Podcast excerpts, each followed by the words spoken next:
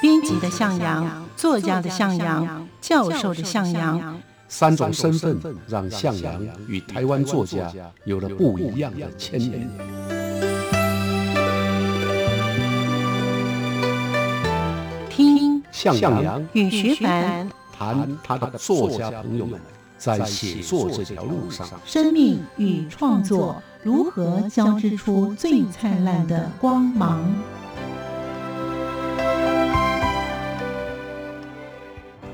欢迎收听《写作这条路》，我是徐凡。在今天节目当中，作家向阳老师要带领我们认识这位在生活中冥想的诗人吴银涛。他是台湾文坛跨越语言的一代，既是诗人，也是台湾民俗和台湾谚语的研究者。我们就跟着向阳老师去认识这位诗人。欢迎收听。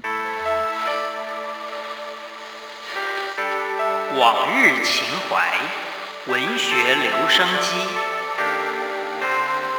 他自己说啊，他在童年的时代就已经写过诗，包括儿童诗跟童谣。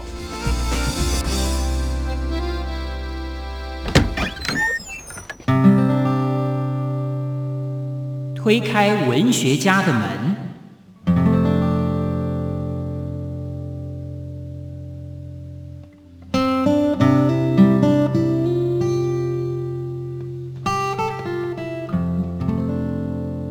欢迎收听《写作这条路》，我是徐凡。我是向阳，今天呢，向阳老师呢要带我们认识呢这位的作家呢，诶，这个头呃老师的抬头呢取得可有趣了，在生活中冥想的诗人吴银涛是吗？老师是的，哎，嗯，吴英涛呢，他是怎么样的一个时代的诗人？而且呢，他的出身啊等等，是不是可以请老师给我们听众朋友介绍一下呢？好呀，吴英涛啊，他是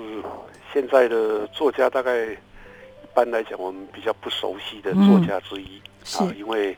他已经过世了啊，嗯他是台湾文坛里面跨越语言的一代。嗯所谓跨越语言呢，就是它是跨越了日本话啊跟中国呃中文跟日文的作家。嗯嗯他在日本年代出生，那是一九一六年的事，嗯，。换句话说是一百多年前了对，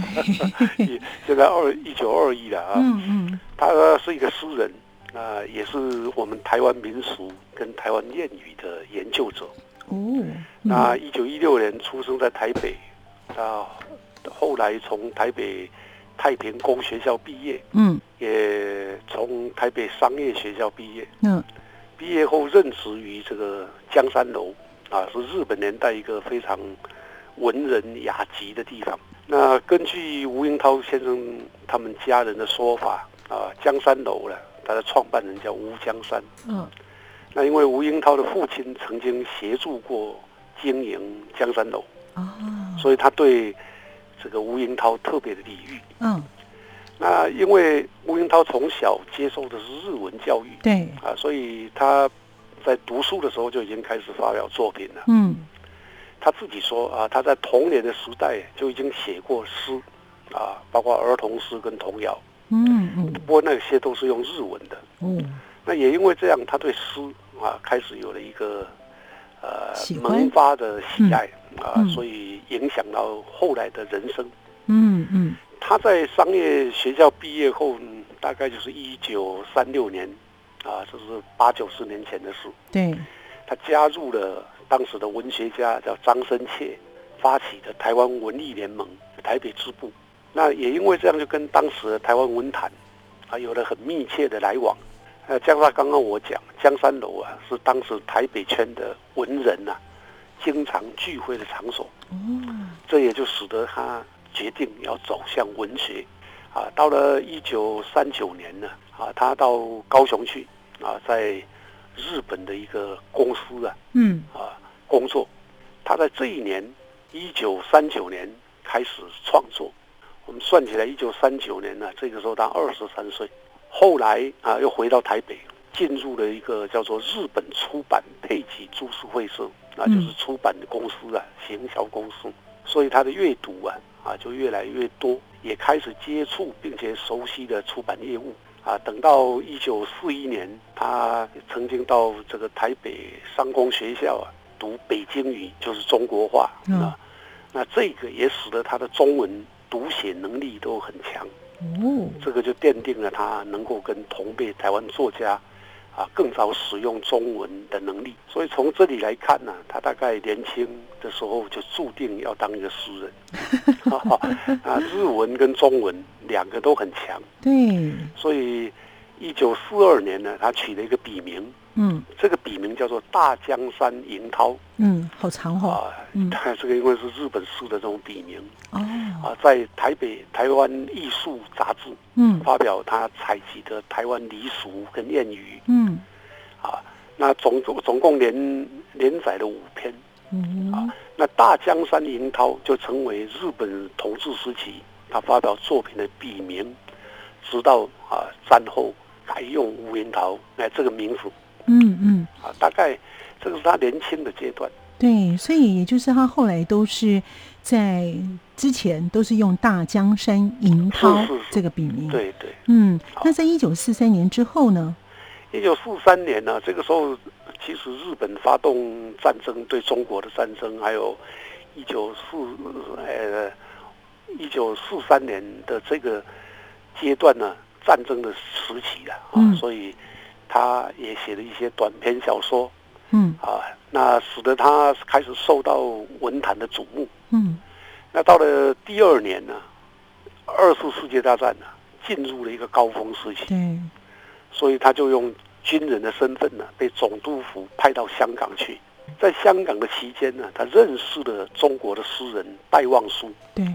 戴望舒是一九三零年代非常重要的中国新现代新诗的诗人，那他们两个成为好朋友哦，啊，所以就常常因为啊他们喜欢讲话啊，嗯，到最后呃就夜宿在戴望舒的 家里嗯，啊，所以成为两个非常要好的朋友。嗯嗯那也分别在这个阶段呢，啊，他获得了啊这个台湾艺术杂志举办的悬赏小说二等奖，嗯，所以他连小说也写了。 哇，那到了一九四五年，日本战败了，天皇宣布投投降，降，嗯那国民政府啊在重庆宣布成立台湾省行政长官公署，嗯吴英涛呢就受聘为台湾总督府的外事部，啊，嗯，九月十七号担任北京话的通译官啊，哦跟国民政府派来台湾的接收人员嗯有了接触。哈哈，那这个工作时间很短，等到台湾行政长官公署成立了啊，他就被聘为办事员，不过时间也是很短，只工作到那一年的十二月底。我说哦他没几个月，哎，后来就转任到台湾省专卖局，也就是今天的台湾烟酒公司了嗯嗯，啊工作啊，并且在中国时报的周报担任兼任编辑。换句话说，这个阶段的吴英涛吴英涛啊嗯，跟当时所有的台湾人还有大的时代嗯都一样，面对着一个非常剧烈变动的年代嗯嗯啊，他可以说是经历了台湾知识分子比较少的人生经历。对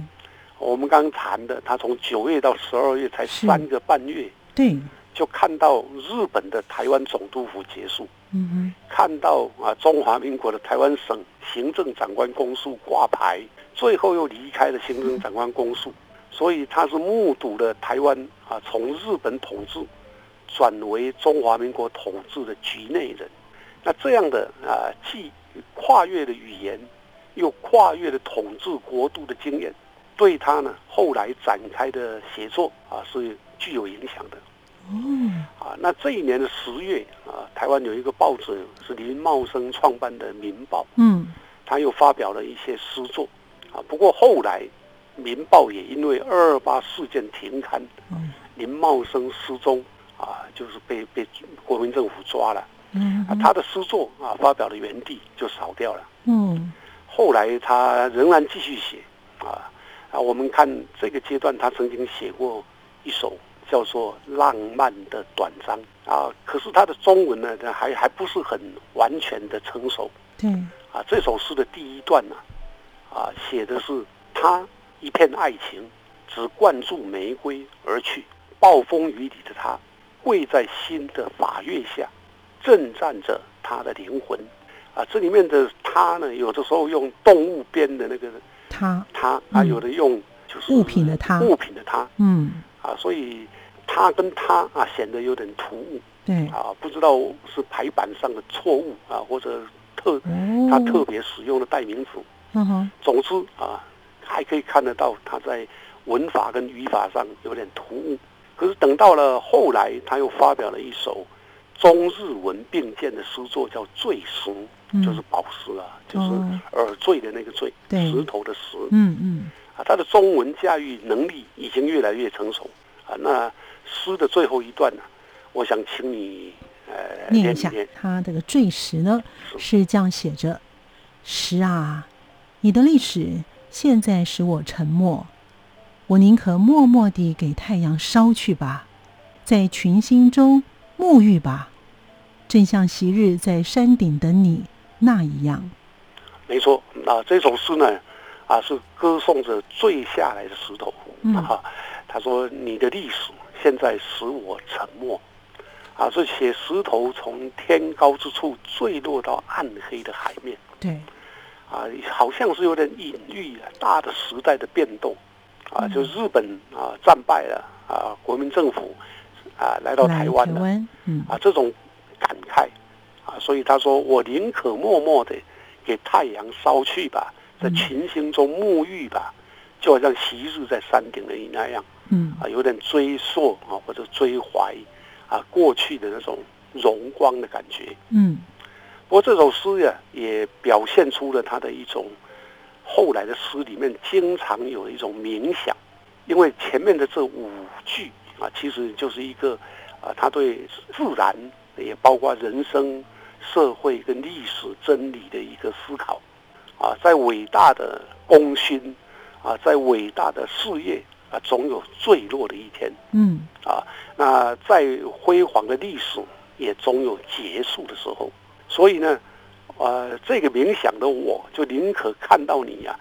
往日的那个啊非常光耀的样子嗯，啊，这个嗯有点冥想，有点哲学的思维在里头。所以呢，为什么老师的抬头呢， 就是是啊让他变成冥想的对啊诗人了、没错，哦，所以呢，他同样呢，在一九四六年呢，在龙英中之前，我们有介绍过。那他这个主编呢，在《中华日报》呢是，也有他的文章都刊载在那里了吗？对对，一九四五年呢、到一九四九年，也就是战争结束了，二次世界大战结束了。到了一九四九年，不是发生了这个这个中华人民共和国成立，对，嗯国民党政府撤退来前哦台台湾，对对啊，所以这对，四年呢，从一九四五到一九四49九，嗯这四年就是刚刚我们提到那个台湾大动荡的阶段。是，其中有一个一九四七二月二十八号又发生了一个二二八事件，对，所以吴英涛呢，在这之后呢，他跟龙应忠这个日文版的文艺栏呢，就写了一些呃，发表了一些重要的作品。嗯，可是呢，就在一九四六年的十月，龙应忠编的日文版就废除了，哦哦，所以他就开始必须要用中文来写作。对，嗯那吴英涛就自己说啊，他从二二八事件一九四七年二二八事件之后啊，完全没有写书，一直到一九四九年啊，才开始在台湾新生报的侨副刊嗯，嗯发表了一篇诗评。没有想到啊，这不久又发生了啊四六事件，啊四六事件就是当时的台大跟师大的学生啊遭到政府逮捕，嗯嗯，然后又被抓啊，那那也是一个政治事件。另外一个跨越语言的台湾诗人社团叫银铃会也解散。这一连串的变动，我们从一九四七的二二八到一九四四呃四九四七啊一九四四九九的对，这个四六事件嗯嗯啊，对吴英涛来讲啊，都可以说啊是一个很大的冲击。等到吴英涛真正复出呢，应该是一九五三年了。哇，啊，一九五三年呢，因为我们以前好像没有介绍过这个人，叫季玄。嗯嗯，季玄呢，他在一九五三年的时候创刊了《现代诗》。那《现代诗》呢，创刊的时候宣言强调要让诗啊达到现代化，嗯这使得吴英涛啊开始有了新的啊这种诗的创作的那个心情。他就在现代诗啊发表了好几篇，其嗯中哦重要的有评论叫《原始诗论》跟四首作品。那这个也就是吴英涛啊，在今天台湾现代诗坛啊开始展开的一个年代。所以他的在一九五三年发表这一篇呢《原子诗论》呢，是它的意义是非凡的。没错啊，《原子诗论》就是吴英涛对现代诗的一个基本看法嗯啊。他其实标举了诗的现代性。所谓现代性，就是说吴英涛认为原子时代已经开始了，嗯，所以原子啊，就是前头不是有个原子弹爆炸嘛？对，啊嗯那原二子次世界大在战嘛，哎，对对 对，原子对他来讲，就是他认为这是这个时代的新的象征，嗯嗯也是这个时代最纯粹、最崇高、最有力的诗的精神的总称。他的意思是啊、呃原子压缩到所有的人的那种内心的心灵啊、诗人要开始写出原子时代的新诗。嗯，他把它称为原子数。不过这个这个这个讲法啊，当然就是有他自己的一个观点。对，他认为呢，诗啊不需要再押韵，不需要讲格律，而且诗的题材也不论啊，也不一定要讲求一定要很高雅，不管如何肮脏，如何离奇，都应该放进来，嗯而且应该要短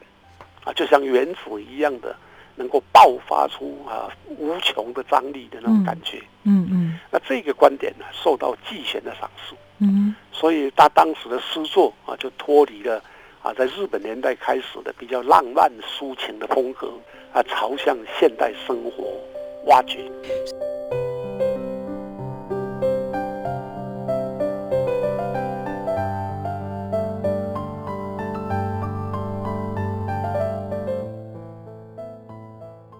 欢迎朋友们继续回到节目当中。至于呢，诗人吴英涛他的诗作有哪些的特色，还有哪些的代表作？待会我们继续聆听向阳老师为我们述说吴英涛的故事。他把它出版的诗集嗯就叫《迎涛诗集》。换句话说，这个应该是他现代诗创作的一个很高的高峰。所以呢，其实他自己本身呢，在这个时代当中哈，也那个年代呢，他已经开始将他的文章啦、诗啦，是有做一些不同的改变了。对。啊那之后呢？之后他的诗或是他的文章会有哪些的不同的方式来做一些呈啊，现呢？因为他开始走向比较现代性。对，所以呢，他基本上呢啊是主张啊诗啊要能够表现出现代的性格。嗯那他也曾经说啊，诗也不能逃离生活。嗯他说，现代的诗人呢、要进一步的为生活来写诗，嗯为生存来写诗。啊，但他认为现代的诗人写诗要有一些时代意识，嗯也可以说是对他所生存的时代抱有一种使命感。嗯啊，所以他理解的现代诗呢，基本上有两个骨干，一个骨干叫生活，一个骨干叫现代性或者时代艺术。嗯嗯啊那我们知道啊，到了一九五三年的时候呢，他出版了他的第一本诗集，他的诗集的名称就叫《生活诗集就是从生活当》中啊，就要写从作，生活当中啊嗯找到爆发的力量。然后当时记得跟他写序的人啊，叫秦子豪，嗯啊，也是现代诗的一个很重要的诗人啊，他就认为吴英涛的《原子诗论》做基础所表现的诗呢，具有开拓性的时代艺术。嗯嗯我想，我们来介绍一首他的诗，好，叫做《戏幕》。戏目不过这嗯个戏幕呢，基本上是啊短诗，对，也也符合吴英涛所说的原子诗的原理。那因为很短，我就嗯麻烦你也练一下。好的，吃米而不知米价，今天又戏目了。埋在书里，授予诗句。哺乳的婴儿火般哭泣，妻的手变得色出。啊，消极的夜，送葬的人影横过明暗的陋巷而去，啊，你练的有什么感觉啊？就是很生活。然后，他为什么不是写出色，而是写色出？哦，这个就是故意要把倒倒过来的啊、哦，就是在写作的过程当中，本来用出色啊，嗯他觉得用出色就太频繁 了，就会把它导致。社畜，这个在修辞上有不少，哦，比如说介绍变成少介哦哦啊，类似的有非常多。那他主要是想让他的诗啊有比较新鲜的感觉，哦，嗯嗯，就让你在读的时候就发现为什么会这样啊？这个时候你就会注意这个句子。没错，啊那这个戏目呢，总共分成五段对啊，十行，嗯对，很每一段才两行。对，第一段叫做“吃米而不知米价”，啊，它这是是用台闽南语，语发声，台语发没有，音这是啊台语常用的，不过他用中文写哦“假币唔在币给”，对啊，今天又细幕了，今天呃又黄昏了，嗯就是一整天下来，今天已经黄昏了，嗯就这样两行。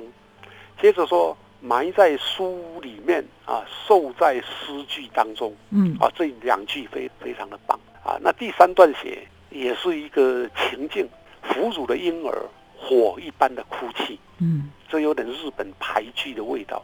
哦啊，他说啊，正在呃吃奶的婴儿，那哭得很大声，那个大声呢，他不用大啊，他用火来形容啊，因为小孩子在哭泣的时候，脸上面呢都是红的。红咚咚的，就是 对对卖命的哭就对了，然后接着第四段写妻的手变成射出嗯啊，就是为了生活，妻子的手呢看起来非常的色啊，非常的粗糙。嗯啊，那接着呢是入夜了，就消极的夜，看到送葬的人影走过那个明暗的陋巷而去，啊，这个是要表现那种苍凉的情景嗯啊，所以这这这些诗呢，从前面的那四段来看，写的是日常生活，啊，包括婴儿，包括太太的那种感受。可是到第五段的时候呢，就写悲哀的陋巷里面送葬的人影，暗喻着啊，他所处身的那个年代是一个非常阴暗的年代，所以也会让人在阅读的时候去想到生命、生活跟时代的关系啊。那老师为什么会讲授予诗句呢？啊，授予诗句啊，就是我每天呐、都埋在书里众面，多的书里头、嗯书刊里头。可是呢，因为这个前面这一句是阅读，埋在书里。嗯那第二行你问的这个授予诗句啊，就是很瘦的瘦，对于是的于，对意思就是说我在诗句当中呢，却越来越消瘦。啊，这个意思很简单，就是为了创作而绞尽了脑汁嗯啊，身呃身体枯槁盈瘦，哦就是我为了追求我的文学，为了文学的创作，为了写一首诗呢，啊，却瘦了自己，哎，这本诗集出版之后呢，从一九五三年到一九五八年这五年之间呢，现代诗的发表的诗作呢，其实是蛮大量开始写没作错，嗯了。然后他、他从一九五三年到一九五八年呢，在很多刊物发表作品，嗯对，那估计呢，总共的发表量有两百多首。呼呼，那这些诗作呢，在一九五八年呢，他把它出版的诗集。嗯就叫《樱桃诗集》。哦，换句话说，这个应该是他现代诗创作的一个很高的高峰。那这些诗呢，跟原来发表的原作并不全然一致。哦，他曾经说啊，他希望用别出心裁的方式，原来的诗可能写的太长了，他就把它删减，变成比较短的诗嗯啊，精炼他自己的诗作啊。所以他在这个阶段呢的诗都非常用心。我我们可以来介绍他的一首叫做《零四二章》啊，总共写了两两篇，我们对看其中的第二篇。嗯嗯，第二篇呢啊，我也要麻烦你念一好下。的，在门外，在门内，凝视我，凝视你，凝视的眼，有一对、两对、很多对，凝视、凝视、凝视着，凝视的空间，凝视的时间，凝视里的声响，凝视里的琼音，在彼方，在远方，在很近很近的地方，凝视，我不在，他不在，神也不见在何处。哦，你刚刚念的话，我们就可以感觉到，好像有一个在在在在在，然后零四嗯零凝四视零凝四。视，对，啊，那在彼方，在远方，在很近很近的地方，我不在，他不在，神也不见在何处。这个诗呢，是通过一种诗行的排列啊，包括语词上这个妇道的作用嗯，来传达一种思想跟感情的变化。基本上，如果从哲学的角度来来讲，存在跟不存在啊，你看得到的东西，你看到的地方，他们好像在，可是又好像不在。嗯你认为不在，可是其实就在啊。然后要呈现这种啊，在哲学上的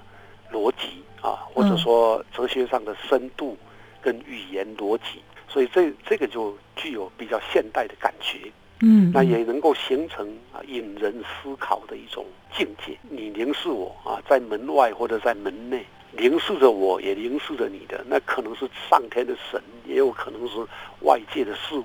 嗯那有一双凝视的眼睛啊，有的是一对，有的是两对，有的是很多对，表示这个很多人啊在围观。如果是很多对的话，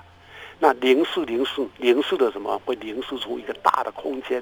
凝视的过程有时间